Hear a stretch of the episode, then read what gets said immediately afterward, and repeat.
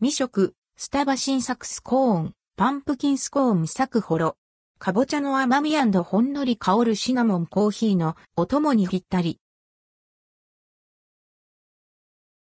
スターバックス、スタバ新作スコーンパンプキンスコーンスターバックス、スタバで提供されている新作スコーン、パンプキンスコーンを実際に食べてみました。価格は1個310円、税込み。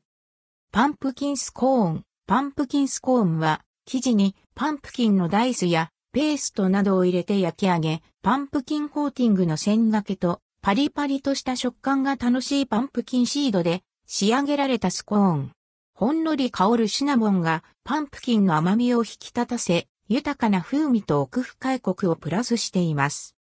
パートナー、店員さんのおすすめで軽く温めてもらうことに。サクホロな生地はかじるとホロホロっと崩れる軽やかさ。トッピングされたパンプキンシードが香ばしく、カリッパリッとした食感をプラスします。